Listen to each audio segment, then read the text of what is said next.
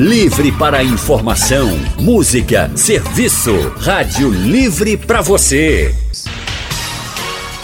O consultório do Rádio Livre, com Anne Barreto e Raudney Santos. Faça a sua consulta pelo telefone 3421 3148. Na internet www.radiojornal.com.br. Hora do consultório do Rádio Livre que fala hoje sobre o Dia da Consciência Negra e o racismo no Brasil. E quem comanda a partir de agora é Anne Barreto. Eu vou ficando por aqui, mas não esqueça que amanhã tem mais flashes daqui da exposição de animais. Até amanhã e agora é com você, Anne. Obrigada, Raul. Até amanhã você vai estar aqui no estúdio comandando o Rádio Livre e falando, claro, também sobre a exposição de animais. Viu? Obrigada, até amanhã. Bem, por aqui nós vamos começar o nosso consultório de hoje falando sobre consciência negra. Você entende o sentido dessa data? Amanhã é o Dia da Consciência Negra, 20 de novembro, e a gente vai conversar agora com a pesquisadora e membro do grupo de estudos e pesquisas em autobiografias, racismos e antirracismo da Universidade Federal de Pernambuco, a professora Auxiliadora Martins. Professora, muito obrigada por estar nesse consultório de hoje tão especial. Seja muito bem-vinda ao Rádio Livre. Muito obrigada, Anne Barreto. Boa tarde para você, boa tarde para todos os ouvintes da Rádio Jornal. Professora, a gente tem como dizer hoje, a gente sabe que o racismo ele está impregnado na nossa sociedade, infelizmente. Mas a gente tem como dizer hoje qual é ou quais são os maiores desafios da população negra no nosso país? Isso em todas as esferas. Eu falo na educação, na vida social, em tudo. Quais são os maiores desafios, as maiores dificuldades e problemas que o negro enfrenta hoje no nosso país? Bem, Anne, é necessário compreender de que racismo estamos falando. Porque você pode tratar do racismo no campo pessoal, no campo dos sofrimentos individuais que o racismo acarreta nas pessoas da população negra, mas como pesquisadora, eu trabalho com o racismo enquanto um sistema estrutural na sociedade brasileira. Então, esse sistema foi instituído para impossibilitar que a população negra possa ascender aos cargos de mando e de poder. Então, esse é o principal desafio: compor o meio político, o meio jurídico, o meio executivo, o meio legislativo. Porque nesse meio, a maioria das pessoas que o constituem são homens, são brancos, são idosos, são ricos que vão elaborar políticas públicas para privilegiar o seu grupo populacional e deixar de fora do poder negros e negras. Nesse sentido, é extremamente importante que nós tenhamos essa consciência e possamos lutar para acessar os cargos de mando e de poder no país, porque quando nós pudermos estar nesses cargos, nós vamos poder informar as políticas públicas que possam ser racialmente equitativas. Ou seja, vai ter representantes negros ali nesses poderes para poder realmente saber as necessidades da população negra Isso. e poder fazer leis, poder, enfim, lutar pelas necessidades que os negros, somente os negros sabem. Eu acho que todo mundo tem suas próprias necessidades. E quando a gente fala da população negra que sofre tanto racismo, isso não é de agora, isso vem impregnado na nossa sociedade há muitos e muitos anos. Então os negros sabem o que passam justamente na pele, sabem o que passam no dia a dia, quando chegam numa universidade, quando chegam em um ambiente que seja predominantemente de pessoas brancas, vamos dizer assim. E vocês sabem o que vocês passam, só vocês sabem o olhar, as palavras que machucam mais e que sempre machucam. Então, quando você tem uma pessoa te representando num poder, como você está falando, numa esfera política, numa esfera jurídica, isso vai te dar, ou pelo menos a esperança né, de que essa pessoa faça valer essa representatividade. Sem dúvida. Agora, surgiu a notícia e a divulgação da pesquisa de que hoje no Brasil, os negros, estudantes negros, são maioria nas universidades públicas brasileiras. Como a senhora recebeu essa notícia? Eu recebi a notícia é, sob duas perspectivas. Uma primeira perspectiva foi da alegria e uma segunda perspectiva foi da parcimônia. É, eu desejo fazer uma imersão nesses dados, poder analisá-los e compreender do que é que se está efetivamente falando. Porque, num primeiro momento, as pessoas desavisadas podem pensar que a questão está resolvida. Se tem 50% de brancos e 50% de negros na universidade, a justiça se fez. Mas não é dessa forma que eu vejo.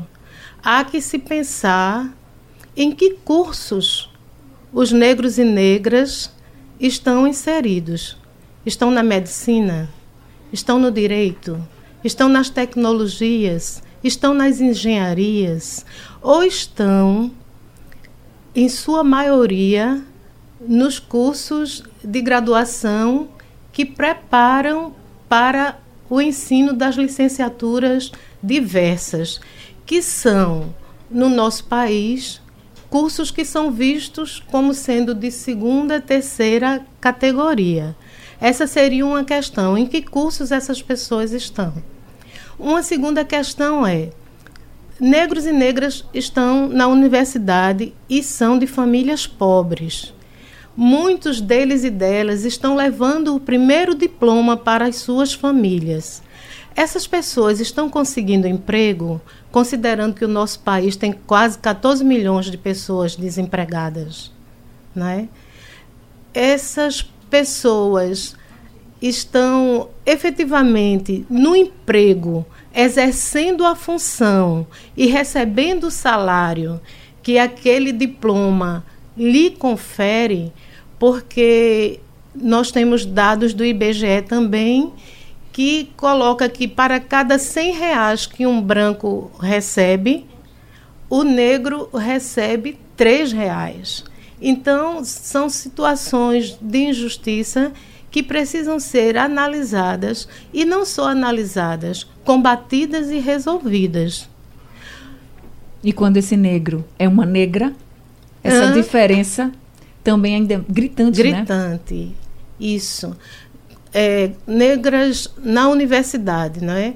Então a gente observa mulheres que estão chegando à noite para estudar, com os filhos e filhas no colo, é, na sala de aula amamentando essas crianças, porque a universidade não oferece creches à noite, onde essas crianças possam ficar e ser tratadas como criança, porque uma sala de aula do noturno não seria o local adequado para que essas crianças possam estar, não é?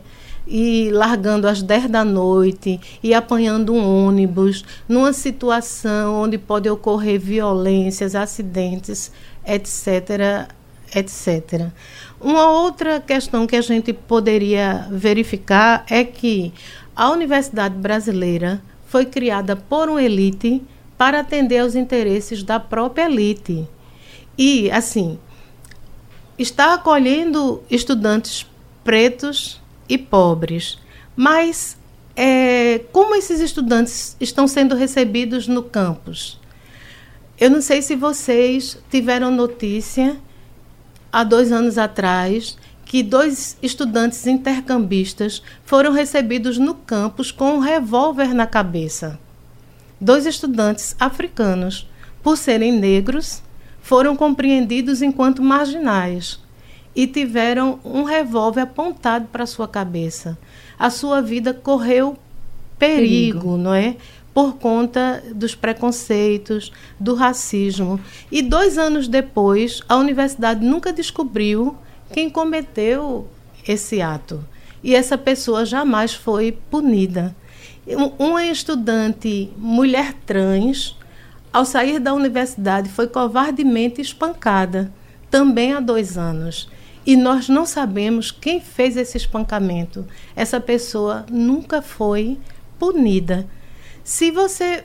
Nós temos na Universidade Federal de Pernambuco nove centros. Se você for às bibliotecas desses centros procurar livros que possam trazer filosofia, sociologia, história e cultura afro-brasileira e africana, você não encontra você tem que pedir nas livrarias de São Paulo ou do exterior. Então, é, quem é branco e escuta falar sobre Norbert Elias e escuta falar sobre Foucault se sente empoderado, se sente autorreferenciado e capaz de produzir conhecimento científico naquele nível. Mas você que é pro, pobre e preto vai se sentir empoderado como? Se, por exemplo, uma ementa de uma disciplina de filosofia diz textualmente que vai trabalhar a filosofia ocidental, que vai trabalhar São Tomás de Aquino, que vai trabalhar Santo Agostinho. Então, você vê que na universidade existe um epistemicídio acadêmico, que é você construir conhecimentos numa única perspectiva que é a perspectiva eurocêntrica, brancocêntrica, machocêntrica e cristã. E o que é pior, que se diz que essa perspectiva é universal. Só que o universo tem cinco continentes. E o que nós sabemos da Oceania? E o que nós sabemos da Antártida? E o que nós sabemos da África? Então, de que ensino universal nós estamos falando? É preciso ser repensado e urgentemente. Consultório de hoje falando sobre a consciência negra e essa luta contra o racismo. Estamos recebendo a auxiliadora Martins, que é professora e membro do grupo de estudos e pesquisas em autobiografias, racismos e antirracismos da Universidade Federal de Pernambuco. Professora auxiliadora, chegou uma mensagem aqui pelo painel interativo do Roberto de Boa Viagem. Ele diz que é negro e que diz assim: não preciso de dia de consciência negra. Temos uma população negra grande. E veja quantos representantes temos nas câmaras e assembleias. Nós não votamos em nós mesmos. Aí ele disse: não passo isso de racismo. Ando de cabeça em pé. Que bom que ele não passa e, enfim, que ele não sofre racismo. Mas quando ele coloca aqui, nós não votamos em nós mesmos. Temos poucos representantes nas câmaras e assembleias. Eu queria que a senhora falasse um pouco dessa representatividade na política, no sentido assim. A senhora acredita que os negros não acreditem no discurso de políticos negros e por isso não votem? Ou a senhora acredita, ou a senhora visualiza essa situação como uma falta mesmo de pessoas negras na política, se filiando a partidos, é, disputando eleições. Ano que vem a gente tem eleição municipal tem eleição para vereador. Então a senhora acredita que há também uma dificuldade de pessoas negras se filiar, filiarem a partidos e estarem lá disputando eleições? Veja bem, é, partido político e eleições não são o meu objeto de estudos, mas como pessoa humana que vivo nesse país, nessa região, nesse estado e nessa cidade, eu acredito que esse afastamento da política partidária dos negros e negras pode ter a ver com o fato de que, historicamente, a política tem sido criminalizada. Então, é, as pessoas sentem um certo preconceito no sentido de exercer essas funções. Talvez isso seja uma questão. A outra questão é que é, a política partidária tem signos, símbolos, processos que não estão acessíveis a todos e todas. Se você for olhar quem está na Câmara de Vereadores, quem está no Congresso e no Senado Federal, são as pessoas que fazem parte da bancada da Bíblia, da bancada da bala, e da bancada do boi, que a gente chama BBB. Então, essas pessoas têm relações, essas pessoas têm dinheiro, essas pessoas conhecem esses códigos, então podem se aproximar mais facilmente dos partidos políticos. E a gente percebe que nesse campo os homens são maioria e às vezes é, colocam empecilhos, inclusive no, no, na ascensão das mulheres no campo da política, muito embora haja uma cota de 30%.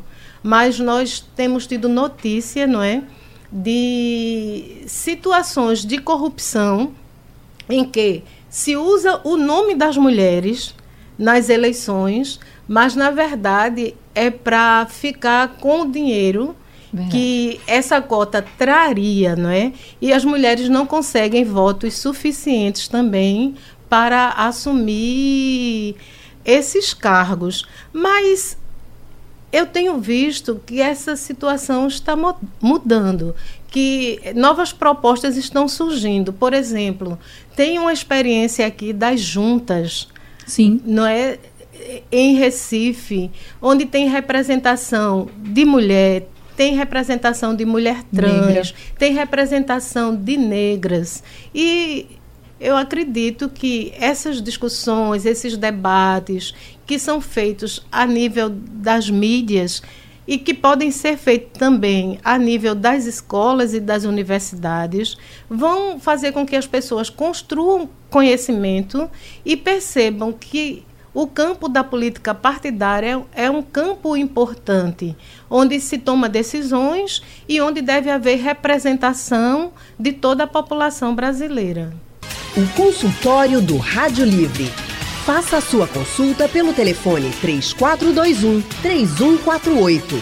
Na internet www.radiojornal.com.br Consultório do Rádio Livre hoje falando sobre a consciência negra e a luta sobre o racismo. Estamos recebendo a professora Auxiliadora Martins, ela que é pesquisadora e membro do grupo de estudos e pesquisas em autobiografias, racismos e antirracismos da Universidade Federal de Pernambuco, UFPE.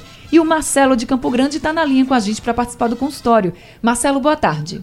Ah, boa tarde.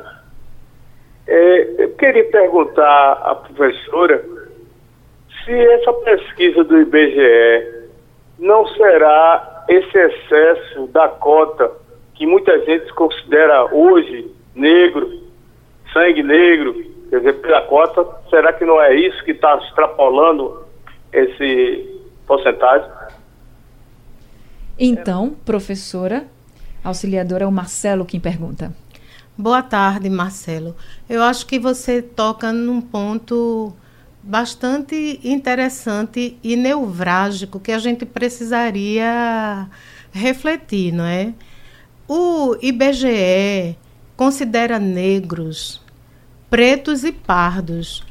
E isso foi uma negociação é, na sociedade junto aos movimentos sociais negros, porque é, quando o IBGE perguntava livremente às pessoas qual era a sua cor, apareceram 176 cores na população brasileira, que ia de amarelo cor de manteiga, cor de jambo, cor de burro quando foge. Então, demandas do movimento social negro fez com que o IBGE construísse o quesito raça, cor, etnia, que só permite cinco possibilidades que é a pessoa se autodeclarar branco, preto, pardo, índio ou amarelo, que são os descendentes de asiático. Então, é, para as cotas, as pessoas podem se autodeclarar pretos e pardos e estão dentro dessa categoria negros. O que ocorre é que você pode ter um pouco de razão com essa preocupação. Na Universidade Federal de Pernambuco, por exemplo, coletivos de estudantes negros detectaram em sala de aula estudantes brancos que haviam fraudado as cotas. Então, fizeram uma denúncia a reitoria da universidade passou um ano investigando e, no mês de maio deste ano, expulsou 17 estudantes provenientes do curso de medicina, do curso de cinema, do curso de psicologia, por terem fraudado as cotas. E, ao mesmo tempo, instituiu uma comissão de validação da autodeclaração.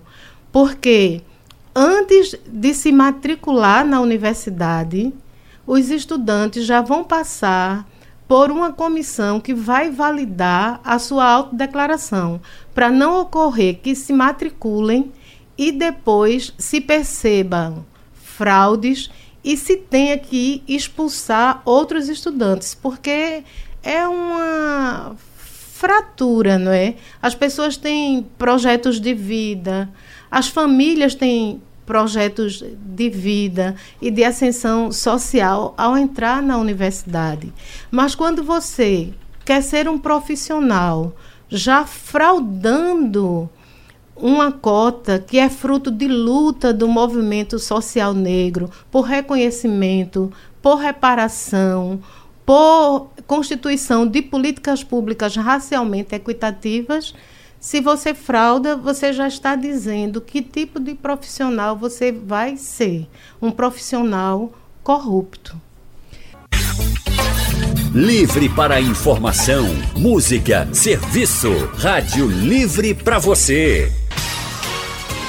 O consultório do Rádio Livre Faça a sua consulta pelo telefone 3421 3148. Na internet www.radiojornal.com.br. Consultório do Rádio Livre falando sobre a consciência negra e também sobre o racismo. A professora auxiliadora Martins está aqui com a gente. Professora, para a gente finalizar o consultório, o que, que a senhora diz para as mulheres e homens negros que estão nos ouvindo e que sofrem com esse racismo e que querem, claro, lutar contra ele para a gente vencer esse monstro que é o racismo no Brasil?